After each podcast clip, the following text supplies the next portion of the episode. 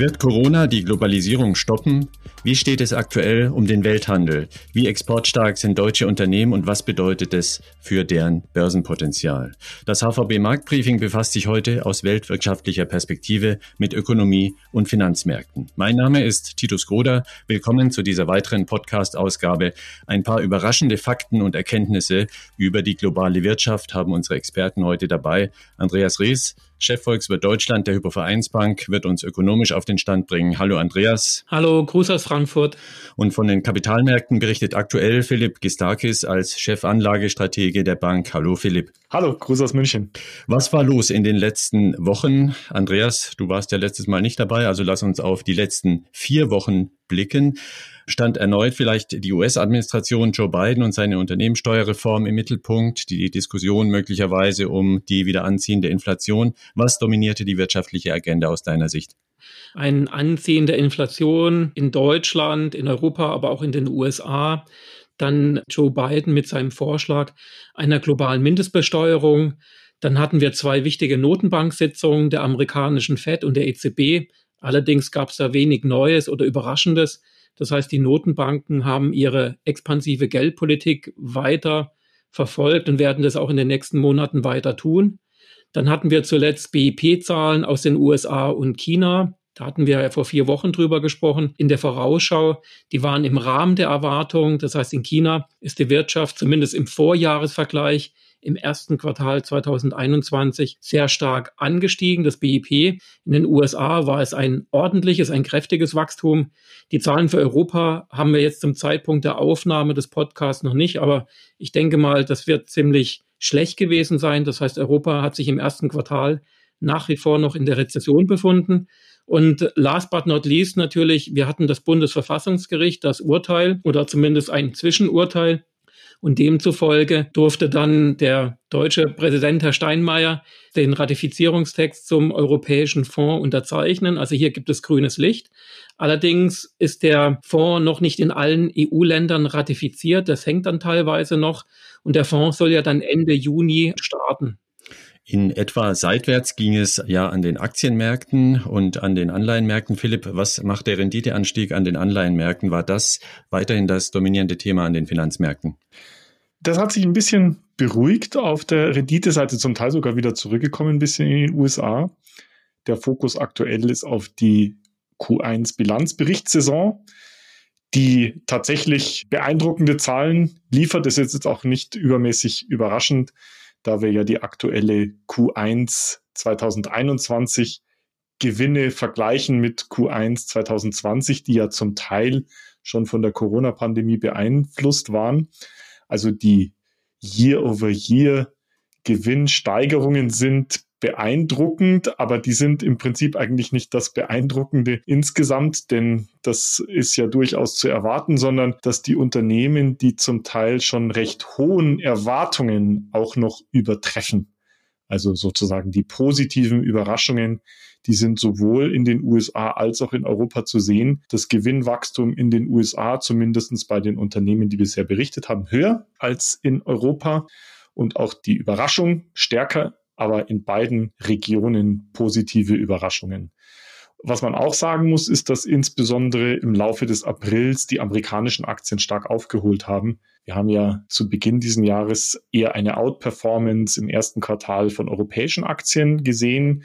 Die ist auch immer noch da. Europäische Aktien seit Jahresbeginn etwas über 12 Prozent im Plus. Mittlerweile haben aber die amerikanischen Aktien aufgeholt und sind da nicht mehr weit hinterher. Danke für diese erste Einschätzung. Dreht die Corona-Pandemie die Globalisierung zurück? Das ist unser Thema heute, in das wir uns etwas vertiefen wollen. In der Frühphase der Covid-Pandemie gab es eine rege Diskussion unter Fachleuten darüber. Die Lockdowns zerrissen damals rund um den Erdball brutal die Lieferketten und es gab die Erwartung, dass durch Corona die Firmen ihre Wertschöpfungsketten langfristig wieder näher vor die Haustüre verlegen würden. Dazu hörte man dann auch regelmäßig die Prognose, dass dieser Trend gerade exportstarken Ländern wie Deutschland Schaden zufügen könnte. Andreas, der Welthandel ist eine Dimension der Globalisierung, aber wenn man sich das so anschaut, muss man sagen, nichts zu sehen von der nachlassenden Globalisierung, oder? Der Welthandel hat sich jetzt in den letzten Monaten sehr, sehr kräftig erholt. Am aktuellen Rand die letzten verfügbaren Zahlen. Das sind die weltweiten Exporte im Januar und im Februar 2021 sogar wieder deutlich über dem Vorkrisenniveau. Das heißt, wir haben doch diesen sehr starken Einbruch sehr rasch wieder aufgeholt. Und von einem Zurückdrehen der Globalisierung, zumindest im Augenblick, da kann, glaube ich, zumindest wenn man jetzt diese Grafik anschaut, das zyklische Bild, da kann eigentlich keine Rede davon sein. Und der Grund ist aber, muss ich einschränkend sagen, eben diese zyklische Belebung der weltweiten Konjunktur, also insbesondere außerhalb von Europa. Ich habe ja gerade schon China angesprochen, aber auch die amerikanische Konjunktur erholt sich doch jetzt zusehends, auch mit dem weiteren Impffortschritt denke ich, dass es in den nächsten Monaten entsprechend weiter kräftig voranschreiten wird. Und das strahlt eben auf die gesamte Weltwirtschaft aus und das führt dann zu einer stärkeren Exportaktivität weltweit. Und was dann natürlich auch noch eine wichtige Rolle gespielt hat, eben aufgrund der Krise, Viele Menschen konnten natürlich nicht ins Restaurant gehen oder vielleicht eine Reise buchen und stattdessen hat man sich zum Beispiel schöner zu Hause eingerichtet, hat sich vielleicht ein elektronisches Produkt gekauft und da wird ja auch ein Großteil davon in China produziert. Also die Konsumgüterproduktion ist entsprechend stark angestiegen und das hat auch zu einer Belebung des weltweiten Handels beigetragen. Also vielleicht nochmal zum Abschluss im historischen Vergleich, wenn man sich auch die Grafik anschaut, dann waren die Güterexporte weltweit zuletzt fast etwa 60 Prozent über dem Niveau wie Anfang 2005. Also das ist schon eine enorme Wucht. Und im Vergleich zur Finanzkrise, wenn man da auf 2009 blickt, verläuft der Knick ja viel steiler und die Erholung ist damit viel schneller wieder da gewesen, als es damals der Fall war. Gibt es da einen Grund dafür? Wir hatten natürlich einmal doch eine sehr starke proaktive Wirtschaftspolitik. Man hat sehr viel getan. Man hat einen sehr starken Stimulus in die Wirtschaft hineingeschoben, in vielen Ländern gleichzeitig. Und das hat sicherlich natürlich dazu beigetragen, dass eben dieser Einbruch nur kurzfristig der Fall war. Also hier hat sicherlich die Wirtschaftspolitik eine ganz, ganz wichtige Rolle gespielt. Und was natürlich auch wichtig war, ist, ich glaube, wir haben, auch wenn es im Dienstleistungsbereich nach wie vor gerade hier in Europa ziemlich schwierig ist, die Situation, aber ich glaube, dass die Unternehmen insgesamt es schon gelernt haben, in den letzten Monaten besser mit der Pandemie umzugehen. Und das hilft natürlich auch entsprechend. Ein wichtiger Anzeiger der Globalisierung sind natürlich auch die Investitionen, die deutsche Firmen im Ausland tätigen. Also wenn sie dort zum Beispiel Niederlassungen oder Produktionswerke errichten. Aber auch die ausländischen Investitionen bei uns sagen einiges aus. Ein nachhaltiger Corona-Knick ist aber auch hier eher Fehlanzeige. Der Chart zeigt es, die Unternehmen investierten 2020, als hätte es das Pandemiejahr kaum gegeben. Oder wie siehst du das? Also wir haben natürlich schon bei der Investitionstätigkeit deutscher Unternehmen im Ausland, natürlich ist die Pandemiewirkung da. Wir hatten doch einen spürbaren Rückgang. Aber als ich mir die Zahlen angeschaut habe, da war ich schon ziemlich überrascht, weil ich hatte eigentlich mit einem viel, viel drastischeren Einbruch gerechnet. Und gerade die deutschen Unternehmen, die sind ja neben den amerikanischen Unternehmen einer der großen Spieler weltweit, wenn es eben um diese ausländischen Direktinvestitionen geht. Also insofern haben sich die deutschen Unternehmen vergleichsweise wenig zurückgehalten mit ihrem Engagement im Ausland. Was ich auch für sehr überraschend fand, ist, dass sich im Umkehrschluss die ausländischen Unternehmen mit ihren Investitionen in Deutschland auch nicht zurückgehalten. Im Gegenteil, also dass es im Jahr 2020, und das sind halt die letzten verfügbaren Zahlen, da ist es sogar im Vergleich zu 2019 sehr kräftig angestiegen. Und auch hier eben der Vergleich 2020 mit dem, was nach der globalen Finanzmarktkrise 2008, 2009 passiert ist. Auch das ist, glaube ich, bezeichnend. Also hier sind die Investitionstätigkeiten auch nochmal besser ausgefallen im vergangenen Jahr, als wir das noch so vor zwölf oder dreizehn Jahren gesehen haben. Also insgesamt ein doch, finde ich, überraschend positives Bild.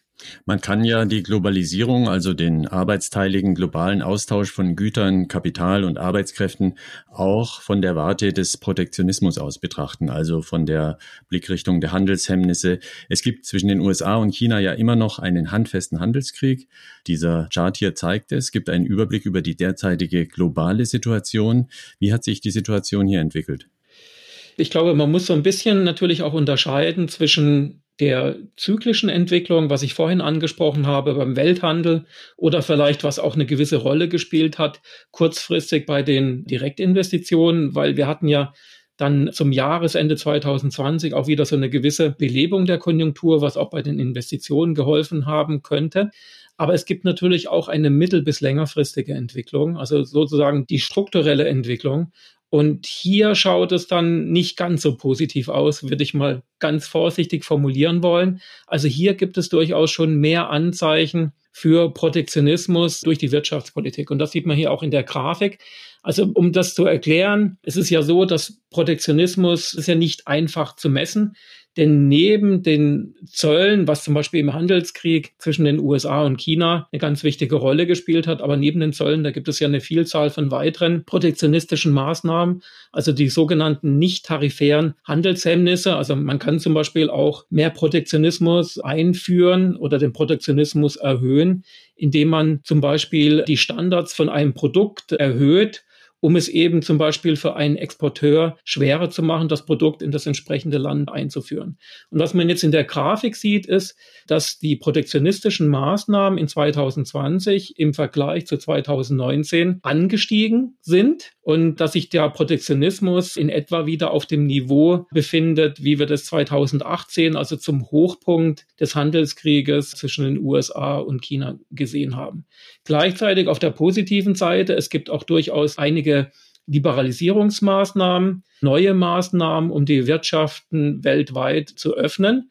Das ist die schwarze Linie. Auch das ist ein bisschen angestiegen. Aber wenn man dann die Nettogröße, also simpel die Differenz zwischen mehr Protektionismus und mehr Liberalisierungsmaßnahmen berechnet, dann kommt man eben genau zu dem Bild, dass der Protektionismus netto dann zumindest doch etwas wieder in 2020 angestiegen ist. Wie zuverlässig sind eigentlich solche Indikatoren? Es gibt ja etliche unterschiedliche Maßnahmen, die man zur Marktabschottung nutzen kann. Du hast gerade ein paar erwähnt. Aber bedeutet das nicht Äpfel mit Birnen vergleichen, wenn man daraus einen Chart macht und all diese Maßnahmen in einem Index konsolidiert? Und außerdem, was erwartest du für die weitere Entwicklung? Ich glaube, das ist ein ganz wichtiger Punkt, den du ansprichst. Protektionismus zu messen, das ist unglaublich schwer. Und es gibt es nicht das Maß an sich, mit dem man den Protektionismus einwandfrei messen kann. Und was man in der Grafik erkennen kann, das ist sicherlich ein krudes Maß. Denn man muss sich vorstellen, wir haben ganz, ganz viele, man sieht es ja auch an der Skala, es gibt äh, tausende von Maßnahmen pro Jahr weltweit. Und da werden natürlich dann, indem man die Maßnahmen einfach nur aufaddiert, da kann es natürlich durchaus auch sein, dass man zumindest teilweise Äpfel mit Birnen vergleicht, dann gibt es teilweise eben Maßnahmen, die sehr wichtig sind und die sehr handelshemmend wirken können. Auf der anderen Seite sind es weniger wichtige Maßnahmen, die kaum ins Gewicht fallen. Und trotzdem werden sie einfach ganz simpel aufaddiert. Insofern ist da so ein bisschen natürlich auch Vorsicht geboten. Aber ich glaube, im Schnitt durchaus gibt es ein vergleichsweise zuverlässiges Bild. Und wenn ich das vielleicht an der Stelle nochmal sagen darf, wenn man sich hier die längerfristige Entwicklung anschaut, gerade bei dieser Nettogröße, kann man ja durchaus erkennen, dass es im Vergleich über die letzten zehn Jahre durchaus einen gewissen Trend gibt hin zu mehr Protektionismus. Und das ist auch das, wie ich das eben auch so wahrgenommen habe in den letzten Jahren. Und jetzt vielleicht noch, um deine Frage zu beantworten, zum Ausblick, also dieser strukturelle Trend, wie wird es weitergehen? Gibt es eine Rückführung von Produktion im Hinblick auf mehr Protektionismus oder gibt es das eher nicht? Also ich glaube schon, dass wir in einem gewissen Ausmaß eine Rückführung von Wertschöpfungsketten in einigen ausgewählten Bereichen der Wirtschaft erleben werden, gerade in Bereichen, die als strategisch wichtig erkannt werden oder definiert werden, insbesondere durch die Wirtschaftspolitik. Da steht natürlich an allererster Stelle gerade medizinische Produkte. Es könnte aber durchaus auch sein, gerade im Halbleiterbereich, da gibt es ja auch Anstrengungen in Europa oder auch in den USA, sogar schon die ersten Gesetze, wo darauf hingearbeitet wird, dass eben diese strategisch wichtigen Produkte eher wieder in den Heimatmärkten produziert werden sollen, als vielleicht im Ausland, um sich etwas weniger abhängig zu machen. Ich finde es durchaus nicht immer positiv, denn ich bin eigentlich ein Fan von der internationalen Wirtschaftsteilung über Ländergrenzen hinweg. Aber natürlich ist es auch so, dass Globalisierung auch gewisse Nachteile gerade in der Krise haben kann. Also von daher glaube ich, dass sich dieser Trend mehr Protektionismus, da habe ich die Befürchtung, dass wir jetzt kein massives Anschwellen sehen werden, aber dieser Trend, dass mehr Protektionismus in den nächsten Jahren kommen wird, ich glaube, das wird sich tendenziell eher weiter fortsetzen. Danke, Andreas. Ein klares Fazit können wir also ziehen. Diejenigen, die an ein Ende der Globalisierung durch Corona glauben, wird die momentane Datenlage eher enttäuschen. Mit der aktuellen Entwicklung von Welthandel und Direktinvestitionen lässt sich die These nicht untermauern und auch beim Protektionismus muss man wohl auch nicht gleich die schrillsten Alarmglocken auslösen, wenn auch der Trend dort zunehmend ist. Sie hören das HVB Marktbriefing mit den Experten Andreas Rees und Philipp Gistakis, die aktuelle Einschätzungen abgeben zu Realwirtschaft und Finanzmärkten. Philipp, Globalisierung ist ein Megatrend, der Anleger genauso interessiert wie Ökonomen oder Unternehmer. Du bist für den Podcast heute mal tief in die Datenanalyse eingestiegen und hast dir angesehen, wie sich die Umsätze diverser Branchen aufgeschlüsselt nach Absatzmärkten darstellen. Daran lässt sich nämlich ablesen, wie exportabhängig einzelne Wirtschaftssektoren sind und wie stark sie am internationalen Handel teilnehmen. Dein erster Chart, was sehen wir da drauf? Wir haben für die zwei wichtigsten Indizes, nämlich einmal für den europäischen Aktienindex, den Stocks Europe 600 und einmal für den S&P 500 für die USA, die Aufteilung der Umsatzquellen nach Regionen, so wie die Unternehmen sie berichten, einmal aufaggregiert. Und vielleicht zu Beginn, da steckt jetzt sozusagen die großen Probleme des Analystenlebens drinnen, nämlich Vielfach sind diese Aufteilungen nicht sehr eindeutig und man muss entscheiden, wo ordnet man das zu. Und es gibt in beiden Charts einen relativ großen Bereich, wo es ein bisschen unklar ist. Das ist der graue Teil, unassigned, oder auch der grüne Teil, rest of the world. Also das heißt, wenn die Unternehmen es nicht klar aufgeteilt haben, entweder sie haben gar nichts dazu berichtet oder sie sagen halt, naja, das war sozusagen quasi nicht im Heimatmarkt oder in der westlichen Welt, dann haben wir das entsprechend zugeordnet. Was kann man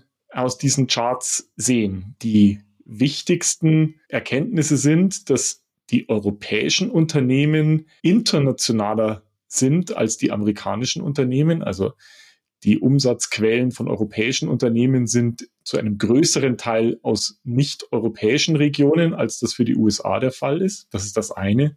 Und das zweite, was interessant ist, ist, dass es eine klare Struktur innerhalb der einzelnen Branchen gibt, die man auch sehr gut verstehen kann, weil es gibt eben Branchen, die sind lokaler und es gibt Branchen, die sind internationaler. Ein Beispiel hier, die Versorger, die Utilities. Das ist ganz klar, das ist ein sehr lokales Geschäft. Das macht wenig Sinn, dass man in Europa Strom produziert und diesen Strom dann irgendwie nach Asien oder nach USA exportiert. Ähnlich ist es zum Beispiel mit Themen wie Real Estate, also auf der Immobilienseite. Ganz anders zum Beispiel mit Branchen, die sehr, sehr international sind, wie zum Beispiel die Gesundheitsbranche. Dort ist nur ein sehr kleiner Teil etwas mehr als 20 Prozent des Umsatzes europäischer Unternehmen tatsächlich in Europa und der Rest ist international oder er hat es eben nicht vernünftig aufgedröselt. Zusammengefasst in dem ganz rechtesten Balken jeweils in jedem Chart, da kann man dann sozusagen das Gesamtergebnis miteinander vergleichen, dass eben die europäischen Unternehmen internationaler sind. Und was auch ganz interessant ist, wenn man sich den Teil mit nicht zugeordnet, unassigned oder Rest of the World anschaut, dann sieht man auch, dass sich tendenziell die amerikanischen Unternehmen weniger Mühe geben, sozusagen diese Daten transparent zu machen, sondern eher sagen, gut, das kommt halt von irgendwo anders her. Sehr interessant finde ich ja, wie stark die US-Unternehmen doch letztlich auf ihren Heimatmarkt fokussiert bleiben. Und das ist ja nicht erst so, seitdem Donald Trump das erste Mal America First ausgerufen hat. Wie sieht das denn aus, wenn wir mal ein knappes Jahrzehnt zurückblicken auf die Umsatzbasis der Unternehmen? Ja, das haben wir auf dem zweiten Chart gemacht. Da habe ich nämlich für die Gesamtindizes mal die regionale Aufteilung nach einzelnen Zeitscheiben dargestellt. Daten vor 2013 sahen mir nicht danach aus, als könnte man sie sinnvoll interpretieren. Deswegen habe ich das Ganze jetzt erst bei 2013 starten lassen. Und was man da sieht, ist zunächst einmal, die Dynamik ist nicht übermäßig groß. Also die Säulen, die sehen eigentlich sehr, sehr ähnlich aus. Wenn man im Detail schaut, sieht man schon eine Struktur.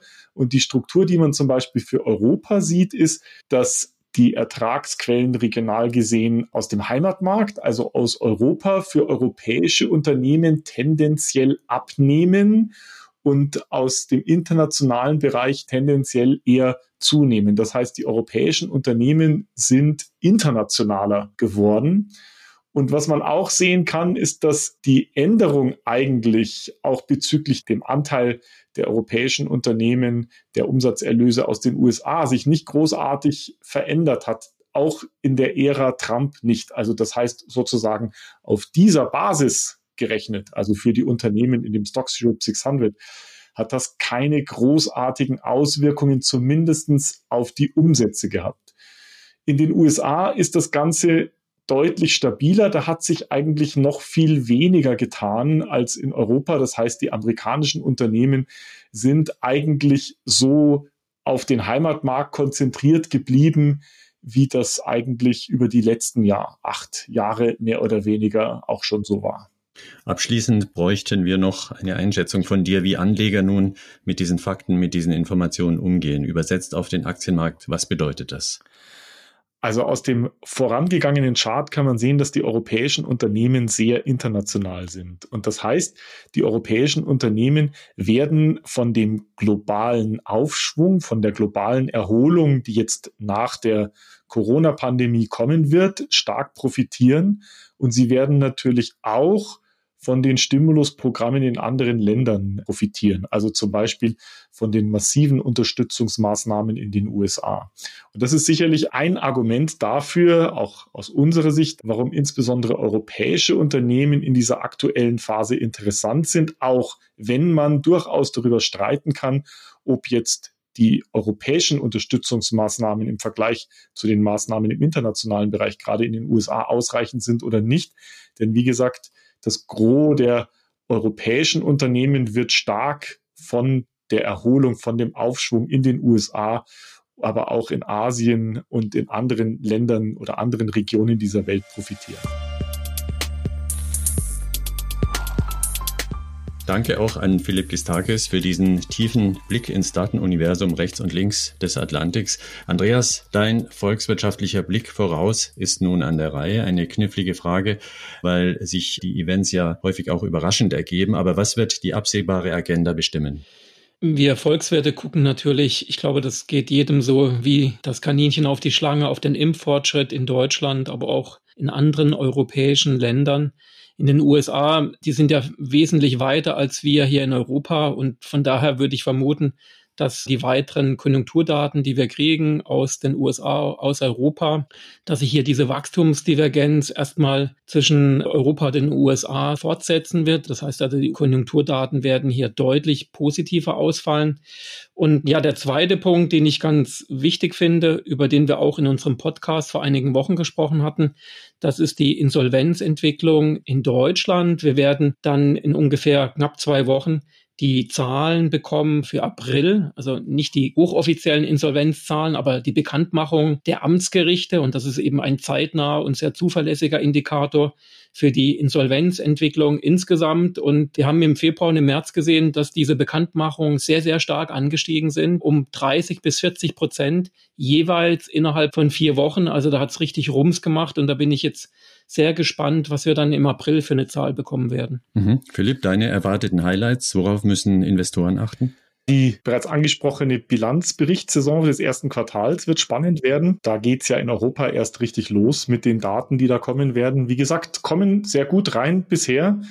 Und auch die vom Andreas angesprochenen erwarteten Fortschritte beim Impferfolg werden natürlich weiterhin die Stimmung durchaus an den Börsen unterstützen. Allerdings sieht es so ein bisschen danach aus, als würde sich, sage ich jetzt mal, das Ganze ein bisschen abflachen. Vermutlich haben wir erstmal den größten Teil der Aufwärtsbewegung des ersten Halbjahres gesehen. Ich kann mir gut vorstellen, ist auch von der, ja, sage ich mal, Saisonalität her nicht unüblich, dass es jetzt so Richtung Ende des zweiten Quartals an den Märkten ein bisschen ruhiger wird und erstmal abgewartet wird, wie geht's denn dann eigentlich weiter? Wie entwickelt sich tatsächlich die Erholung mit dem Impffortschritt? Und dann spielt natürlich auch eine große Rolle, wie sich die Zinsen weiterentwickeln werden, wie die Zentralbanken ihre Politik dann im Herbst weiter kalibrieren werden.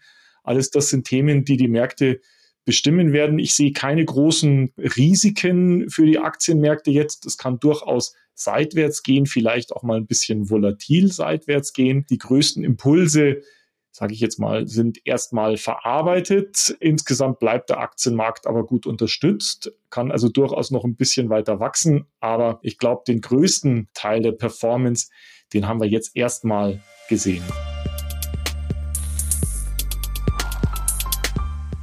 Danke Andreas Rees und an Philipp Gistakis. Das war das HVB Marktbriefing heute mit Schwerpunkt Globalisierung. Ob Sie Unternehmer, Investor oder generell wirtschaftlich interessierter Podcasthörer sind, in jedem Fall hoffe ich, es war informativ für Sie. Kommentare und Anregungen wie immer unter markt-briefing at unicredit.de. Ich bin Titus Kroder. Die nächste Ausgabe gibt es in zwei Wochen am 17. Mai. Bis dahin eine gute Zeit.